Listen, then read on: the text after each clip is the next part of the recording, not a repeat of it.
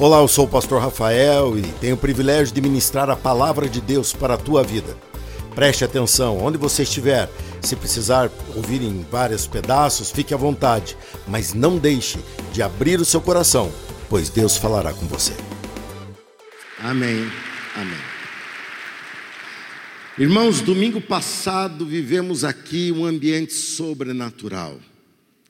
Vivemos aqui um ambiente de impacto, de espanto, de surpresa, por tudo que vimos o Espírito de Deus promover.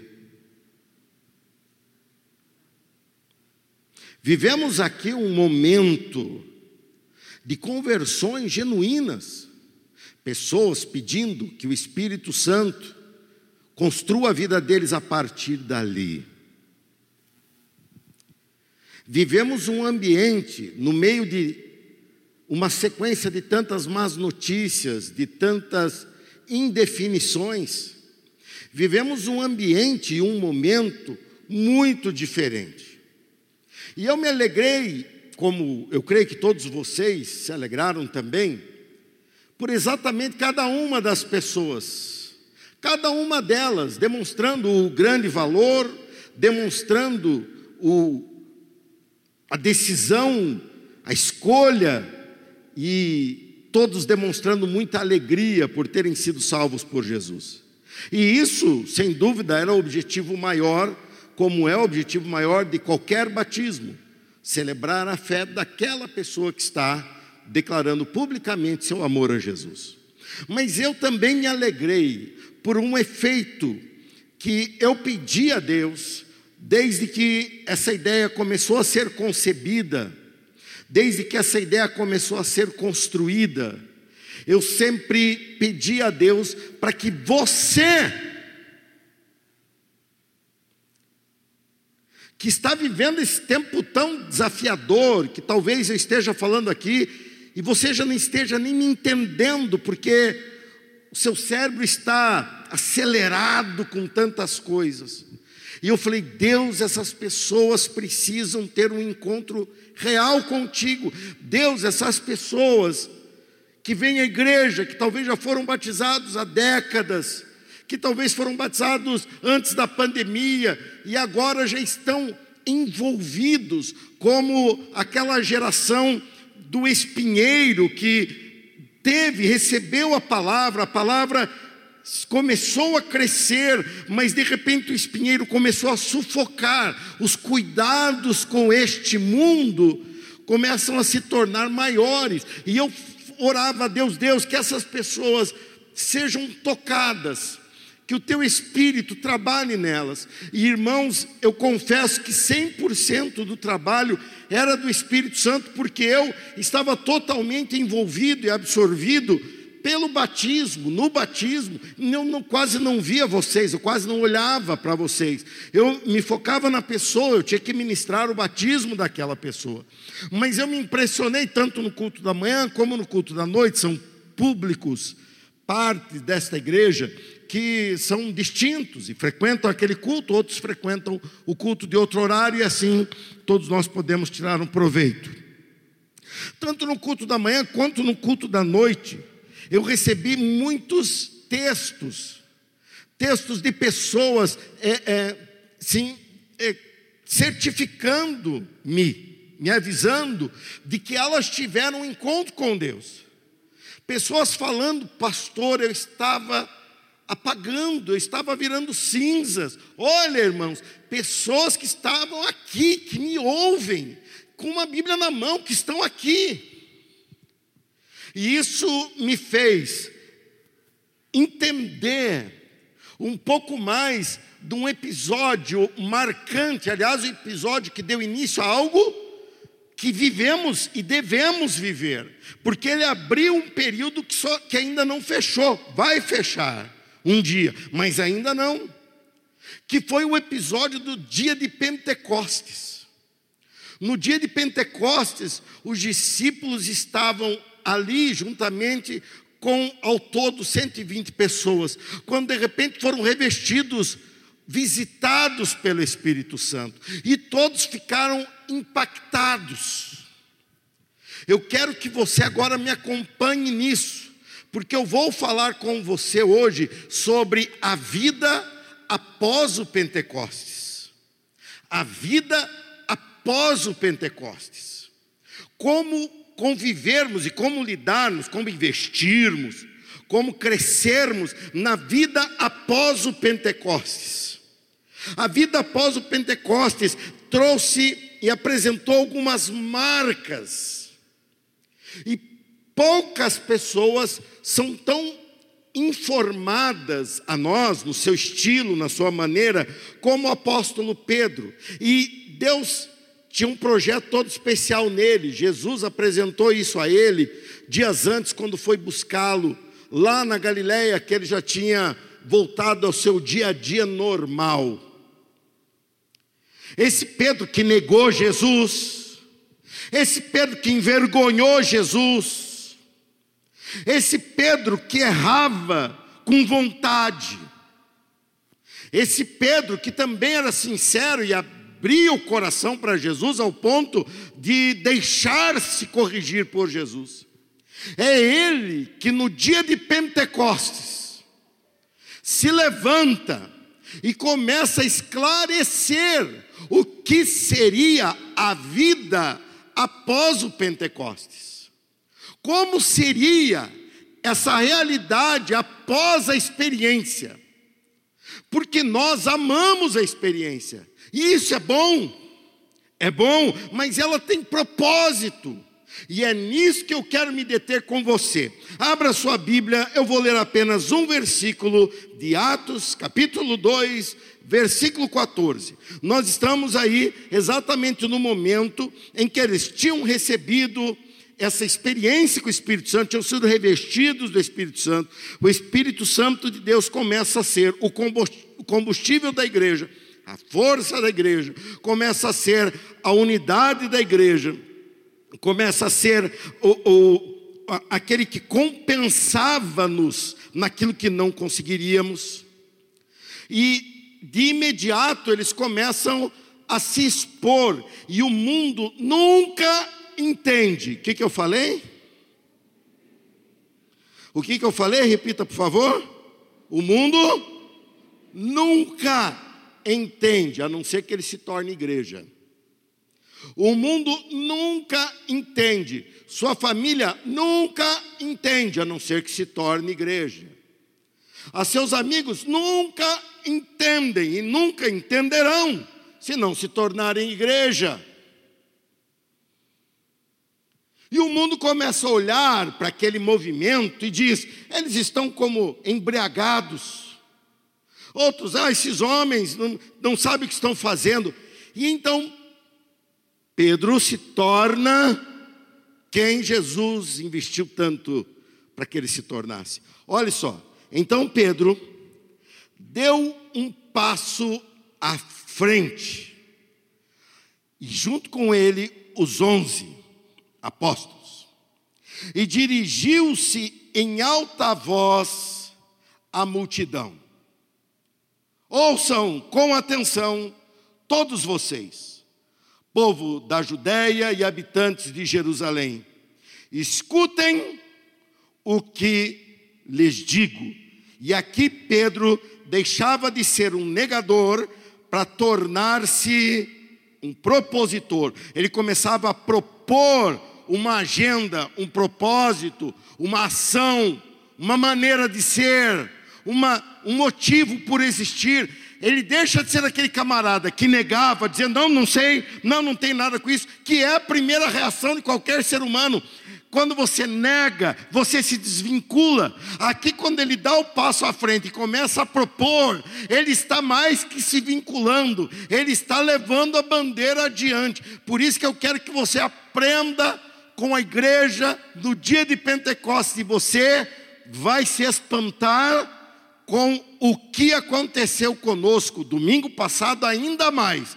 Eu tenha, teria muitas coisas para falar a vocês, como outros temas para hoje, mas eu não poderia deixar de mostrar a você o capricho de Deus para conosco no domingo passado. Você vai me acompanhar até o finalzinho aí. E eu vou deixar para você dois ensinos duas frases, duas, maneiras de você marcar isso na tua vida. Você tem que marcar isso na tua vida pensando assim: eu vou viver o que é essa vida após o Pentecostes. E a primeira é assim: convicção e experiência.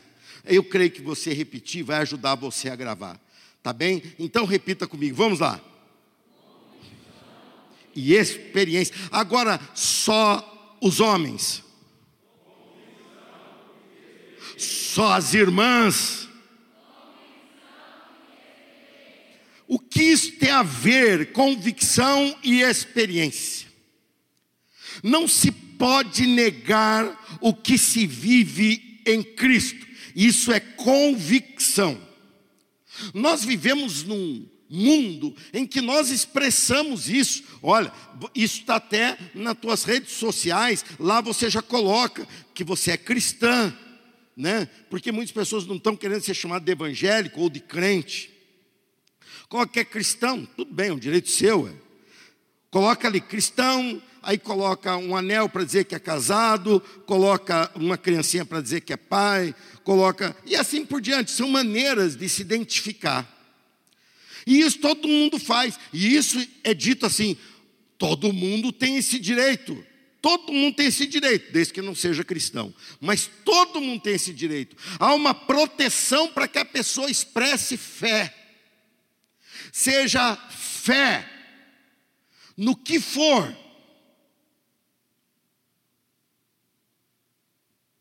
Fé no que for. Pessoas andam com patuás, com medalhinhas. Nada contra se você tem uma aí, mas cuidado, que relação você tem com ela?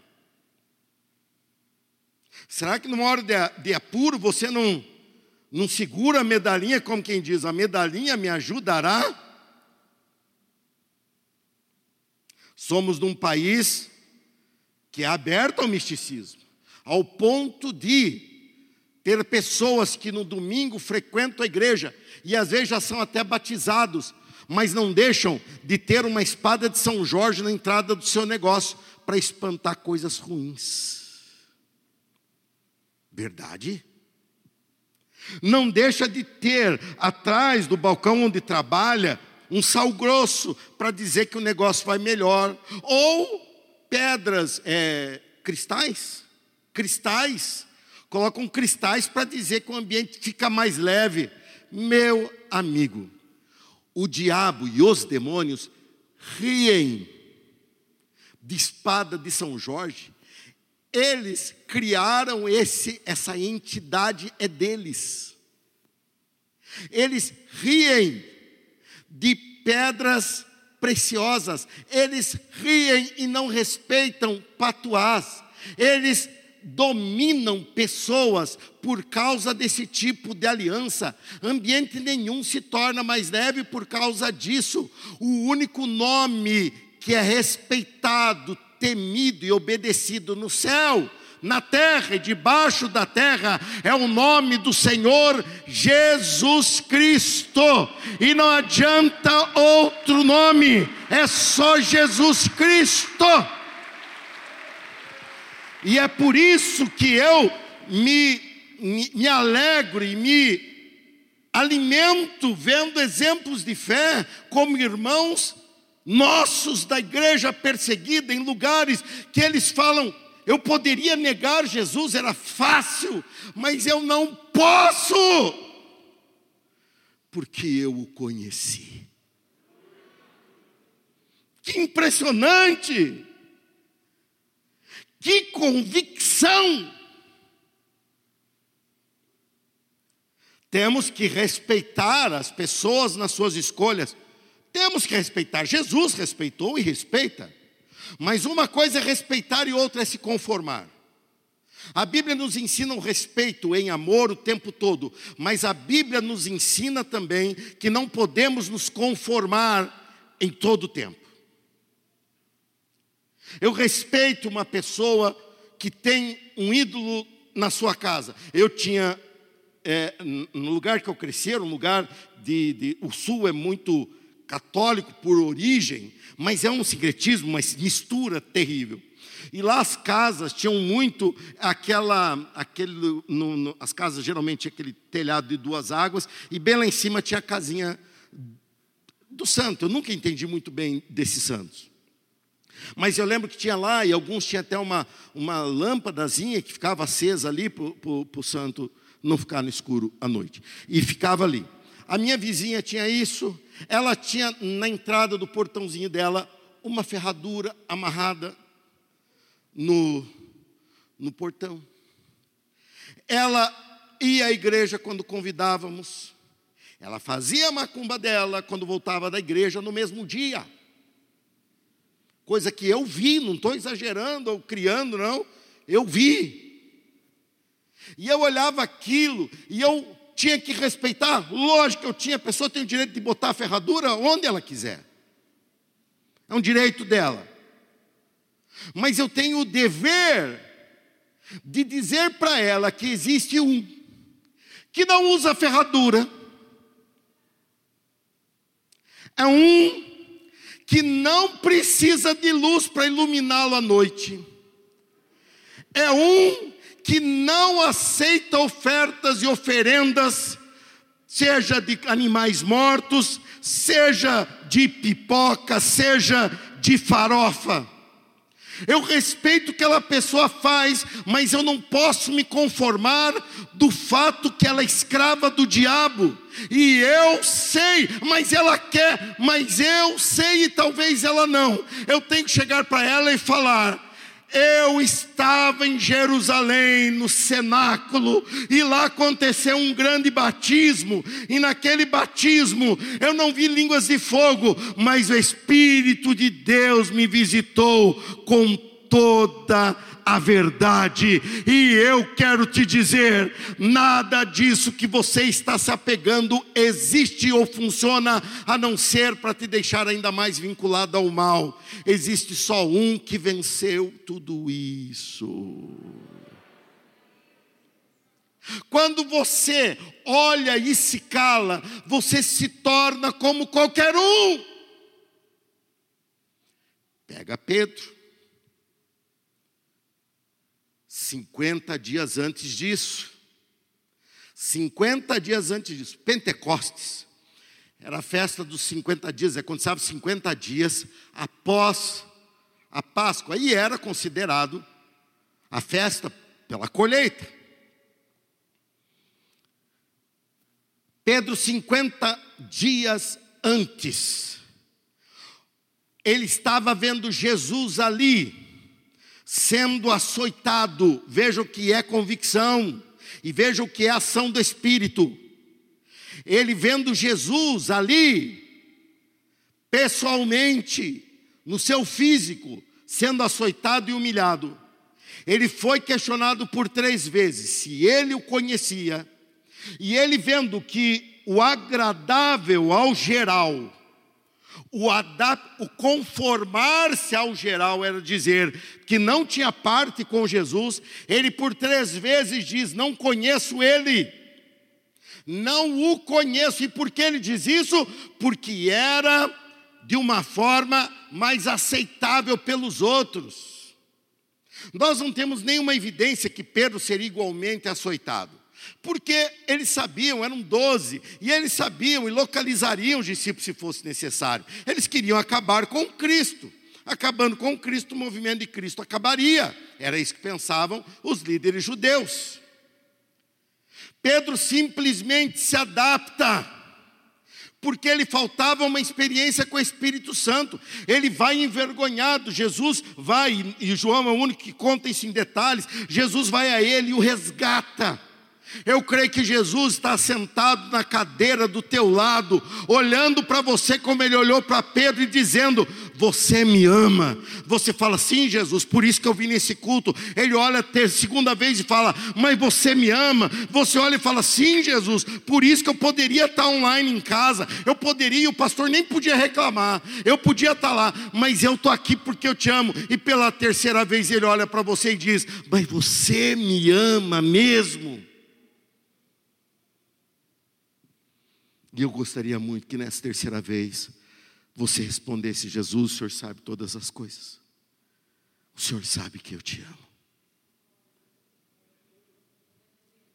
Mas esse Pedro não consegue extrapolar, porque lhe faltava experiência. A experiência com Deus, ela não é para você simplesmente se alegrar, ela é para você transpor. Nós vemos a igreja, e eu venho dessa dessa linha em que nós vimos na década de 80 e 90 grandes prodígios na igreja. Vimos, víamos todos os cultos batismo no Espírito Santo. As pessoas sabiam que aquele culto era de barulho, sabiam que aquele culto extrapolava no horário, sabia que aquele culto ia além. De repente, Satanás começa a movimentar-se. Eu digo na igreja mundial, gente, não estou dizendo só nessa ou naquela. Ele começa a movimentar-se, e então começa a trazer homens e mulheres que estudam, que são inteligentes e que daí começam a falar assim: não, mas eu sou inteligente demais para falar em línguas estranhas. Línguas estranhas eu falo e eu não entendo o que falo. Ai, que vergonha! Ai, que vergonha! Parece-se com Pedro dizendo: aquele Jesus eu não o conheço. E de repente, Satanás começa a levantar um ambiente que nós começamos a nos tornar fazer da nossa proposta de fé uma resposta à ciência. Nós não usamos mais o púlpito para propor quem é Deus, nós usamos o púlpito para combater o que o mundo diz sobre o nosso Deus. E nós estamos enganados. Só que ao mesmo tempo em que se dizia que muito se estudava, Igualmente, no inverso proporcional, a escola ou o ensino bíblico das igrejas esvaziaram.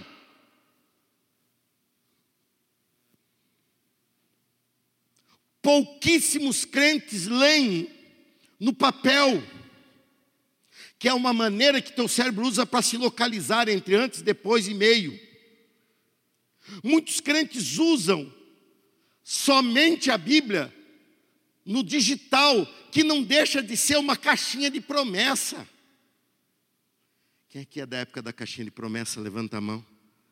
Levanta a mão. E muito crente fazia da caixinha de promessa um horóscopo gospel. Porque ele saía, ele olhava e via ali: Serei contigo, meu filho, onde fores, seja para ó oh, Deus, então eu posso sair. Que isso? Isso gerava, isso gerou um povo que era raso. Mas de repente vem uma pandemia. E no meio dessa pandemia, irmão, quando começa a pandemia, essa igreja aqui estava tendo um fluxo de cada domingo 30, 50 pessoas a mais. Eu sou bom de analisar isso nasci no meio disso e trabalho só com isso há 27 anos. Eu olhava e falava: eu tenho que me programar, porque daqui a pouco embaixo está saturado, em cima vai começar, e eu tinha programado. Deus vem e permite um esvaziamento, e eu olho e confio em Deus e digo: Deus tem propósito grande nessa pandemia.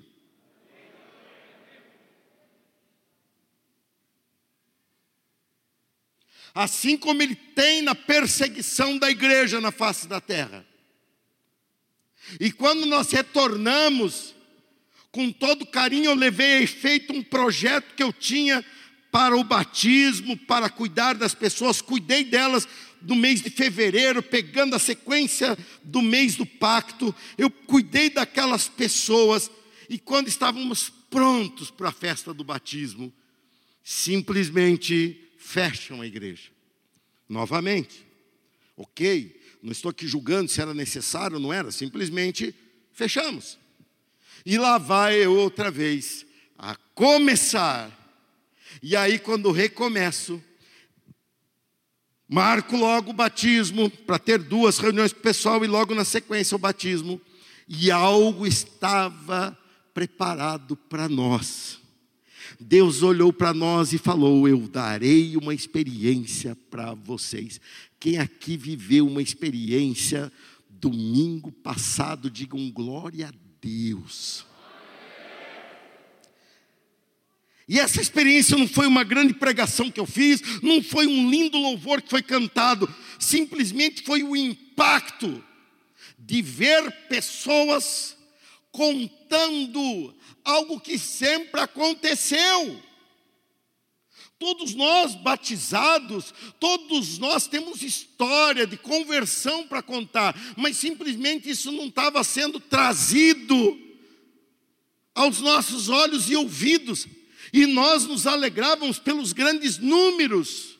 Batizamos esse ano 350 pessoas, 420 pessoas. Meu Deus, olha só quanta gente. Mas Deus vem e fala assim: agora não dá para contar mais assim. Não dá, agora você vai contar um, outro, mais outro. E eu achei impressionante que eu via também o movimento de Deus em mim.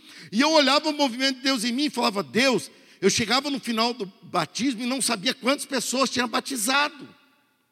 Eu não sabia se era 20, se era mais, se era 30, se era mais, se era menos. Eu não sabia e sinceramente não importava. Porque eu estava feliz por aquela ovelha perdida que estava perdida e foi achada, por aquela dracma que tinha sido perdida e depois de buscada na casa foi encontrada. Eu estava me alegrando por cada uma daquelas pessoas. Quem mais? Quem mais? E foi um número muito grande. Crescemos em 90 pessoas só domingo passado. 90 pessoas é muita gente. Mas veja, isso é bom, mas não importa. O que importa é aquela pessoa. Por quê? Porque nós estamos em busca de experiência. Essa igreja viveu e vive experiências impressionantes. Essa igreja tem para viver ainda experiências maiores. Mas se essa experiência não gerar convicção, eu lhe faço uma pergunta: para quê? Viram aquilo que experimentamos aqui no domingo? Eu lhe digo, o céu é muito melhor e eu já tenho uma morada lá preparada por Jesus. Quem mais? Então por que não vamos de uma vez? Eu vi essa semana uma lua espetacular. Eu olhei aquela beleza, aquela grandiosidade, que na verdade das grandiosidades que podemos ver no céu, ela é a menor de todas, pois está próxima demais. Mas achamos aquilo, eu achei lindo. E eu olho, toda vez que eu olho para algo assim, eu me lembro de Jesus, do que Ele era o Verbo que estava na criação, e sem Ele nada do que existe viria a existir. E eu falei: Jesus, o Senhor caprichou na lua, o Senhor caprichou no céu. E eu olhei isso e imediatamente eu pensei: imagina o que será o céu de glória. Imagina como será o contemplar a criação do ambiente, sem falar do Criador. O Criador, então, Jesus, eu vou ficar olhando para Ele, eu vou ficar olhando e você vai tentar puxar conversa comigo. Eu até converso, mas não paro de olhar para Ele porque Jesus é maravilhoso. Então, por que, que não vamos de uma vez para lá? Por que, que Ele não nos dá a grande experiência de uma vez? Porque Ele ainda tem propósito com você. A tua experiência, ela tem que gerar convicção. Porque se você não usa a tua experiência com convicção, você é classificado como qualquer fé qualquer religião. E é isso que condena uma nação ao inferno. Dizer que qualquer uma é como o cristianismo, é como Cristo. Nós temos que usar daquela experiência que nós vivemos e fazer como Pedro. Pedro, quando viu que o mundo não entendia, porque o mundo não entende. Você pode repetir? O que, que ele fez? Diz o texto: Pedro deu um passo à frente com os apóstolos. Eles estavam em bastante gente, mas quem deu o um passo à frente é quem discípulo que segue e que gera. Ele deu um passo à frente. Quando você dá um passo à frente, você atrai a atenção para você. Nada impede de você viver num ambiente em que as pessoas falam, ah, estavam como embriagados, são alienados, são ignorantes, são, pode falar o que for, espera terminar. Quando terminar de falar, dá um passo à frente. Quando der o passo à frente, vão olhar para você e você vai falar assim: irmãos, amigos de Campinas e região, aquele disse de Jerusalém, Judéia, Campinas e região, vocês estão interpretando errado o que está acontecendo com esse povo. Isso não é manipulação emocional. Eu faço parte deles. Eu estou sempre no meio deles. Eles, assim como eu, descobrimos que ainda Cristo salva, que ainda Cristo está com a mão estendida, inclusive para você que não está entendendo o que está acontecendo. Ele te ama e ele quer te salvar. As pessoas olharão e não aceitarão isso com facilidade. Mas aí nós temos que partir para o segundo momento. Agimos por convicção, demos o passo à frente por convicção. E essa convicção é fruto do que vimos e ouvimos. Não dá para tirar isso de nós. Eu sei o que eu vivi, eu sei o que experimentei. Por isso joguei fora os ídolos, por isso joguei fora as mandingas, por isso joguei fora aquilo que eu julgava ser capaz de me proteger, e hoje minha casa não é protegida por mania nenhuma dessa, é o anjos do Senhor que acampam ao meu derredor. Na tua também dá um glória a Deus.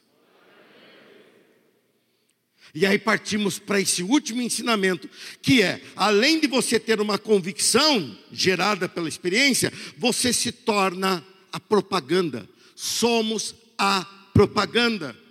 Somos a propaganda da salvação, somos a propaganda de Deus. Um mundo sem orientação.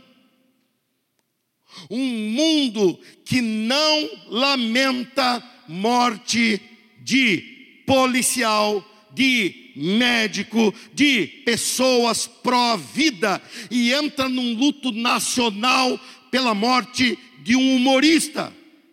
Totalmente lamentável também. Mas me desculpe, o serviço que ele fazia para a nação não se compara de um policial. É sinal que estamos muito equivocados. E aí eu já começo a dividir meu auditório. Veja como o diabo está bem infiltradinho. Porque quando você é ameaçado, você chama a polícia. Você não conta uma piada. Quando você fica doente, você procura um médico. Você não assiste um vídeo engraçado para ver se sara. Desculpa. Mas se você não escuta isso dentro da igreja, não vai ser no fantástico que você vai ver. Esse mundo desorientado, que está invertendo todos os valores, todos, porque jaz no maligno e o diabo veio matar, roubar e destruir, e dar valor ao que não tem e jogar no lixo o que tem valor. Tudo que é pró-vida não vale nada, tudo que arrebenta com a vida é valorizado. E nós gostamos da vida, mas não observamos que muitas vezes nos envolvemos com situações assim. Muitas vezes nos envolvemos com situação assim. Esse mundo está precisando ouvir uma propaganda. E essa propaganda é de um fato que você viveu, não é de um acho. Você não acha, você sabe. Você não, ah, eu acho, quem acha, tem direito à opinião como qualquer um. Agora, quem foi lá e está dizendo, eu vi, é assim, eu senti, é assim, eu experimentei, é assim, você se torna testemunha de Cristo.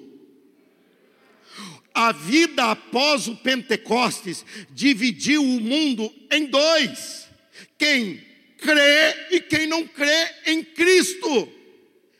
Se tem uma sociedade cheia de ídolos, era essa onde a igreja nascia. Tinha o panteão e o Partenon, um grego, um romano, cheio dos seus deuses, e era super disseminado em todos eles. Muito. E no meio de um grupo de pescadores mesclado com pastores de ovelhas, mesclado com pessoas que cultivavam a terra. Ali no meio deles nasce a maior força de fé que o mundo iria conhecer. Por quê? Por causa da veracidade. Nós não precisamos de oprimir com armas, porque nós usamos a arma mais eficiente que existe: o amor. Diga amém. A vida após o Pentecostes não era como o islamismo, que ameaça, que põe uma arma na cabeça, que sai decapitando pais de família que declaram-se cristãos. Não. Nós não fazemos isso. O nosso impacto é por testemunho. O nosso impacto é por ações que revelam Cristo. O nosso impacto é na segunda-feira estarmos com um semblante diferente de quem não esteve na igreja. Eu fiquei até lá por terça, quarta-feira, vivendo um ambiente que parecia que eu estava flutuando. Mas aí vocês têm tanto problema que me trouxeram para a terra outra vez. Mas eu vivendo aquilo, eu olhava para tudo aquilo e falava: Deus, não é possível que isso não tenha impactado o teu povo, e por isso Deus vem e me dá essa mensagem dizendo: eles têm que começar a dizer para todos, eles têm que começar a espalhar a notícia: eu encontrei a resposta para a tua vida. Eu encontrei a resposta para o teu relacionamento. Eu encontrei a resposta para a tua saúde. Eu encontrei a resposta para esse mundo do século 21. Eu encontrei a resposta para esse mundo da tecnologia. Eu encontrei a resposta. E ninguém vai responder como ele, pois só ele satisfaz. E a resposta é: Senhor Jesus Cristo. A convicção que brotou no Pentecostes a convicção que brotou no Pentecostes foi exatamente a convicção que trouxe o Evangelho até mim e a você, e é a mesma convicção que fará eu e você sermos evangelistas. Na tua família você pode ouvir tudo, mas não se conforme. No final, dê um passo à frente e diga: Mas eu sei quem pode te dar uma vida superior. Nos teus amigos, ouça as barbaridades que eles falam, mas no final, dando um passo à frente, como Pedro, você diga: amigos de serviço, não é isso que vocês pensam saber, mas isso que vocês estão julgando ser algo ruim, é na verdade a ação do Espírito Santo que tomou conta da sua igreja lá na Avenida das Amoreiras, 3370. Isso é só o começo de uma grande obra que já está anunciada desde a fundação do mundo. Você tem que ser a propaganda. Cristo é a satisfação, mas para isso você tem que começar a se libertar de cacuetes do diabo cacuetes da reclamação. Por que está reclamando? Você está vivo. Por que está reclamando? Você está dentro de um prédio que é legalmente reconhecido como propriedade desta igreja. Você está guardado por uma lei que está sendo bem ignorada, mas que ainda está de pé dizendo que nada pode interromper o nosso culto, nada pode interromper, é um direito nosso estar aqui cultuando a Deus. Por que reclamar de ir trabalhar se você está tendo saúde e oportunidade para isso? Por que reclamar de um momento difícil se você hoje teve o que comer? Há em nós uma, uma bipolaridade. Nós paramos e oramos agradecendo pelo alimento. E na hora que começamos a comer, fala: Mas de novo isso?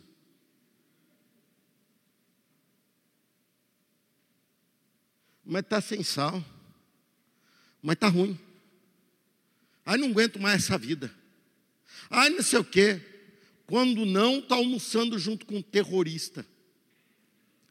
Que vê que você está no meio do prato. Ele nunca fala antes de você começar, mas nunca deixa do meio para o fim. Ele começa no meio a falar problemas e problemas. E aquela comida começa a enrolar. Tomara que na tua casa não exista isso, porque isso é horrível. Não se respeitar. Oh Deus, te agradecemos por esse momento junto. Amém. Começa a quebrar o pau. Bipolaridade. Você tem problema. Ou está fazendo um, ou está fazendo o outro com muita falsidade. Ou está orando a Deus com falsidade, ou a tua briga é falsa. Porque não dá para os dois ser verdadeiros. Não é verdade? Não dá. Quando você para e começa a fazer a propaganda de Deus, quando você para e fala: Olha, que lua linda que Deus criou. Eu falei isso para uma pessoa que estava falando comigo na portaria, estava falando, e eu estava olhando a pessoa. Ah, você está olhando a lua, né? Linda que está. Eu falei, não, calma aí. Quem criou é meu pai. E outra, quem criou a lua e ela é bonita assim é o mesmo que me criou. Quem mais? Por isso você tem essa cara de lua aí, ó. Mas eu, a minha bipolaridade, né? Por isso que você é tão esplêndido assim. Deus nos criou e nós temos que glorificar o nome dEle. Havia ali uma confusão, mas Pedro deu um passo à frente. Deus já te capacitou para você dar esse passo à frente. Deus já te capacitou para você ser mais do que você tem se limitado a ser.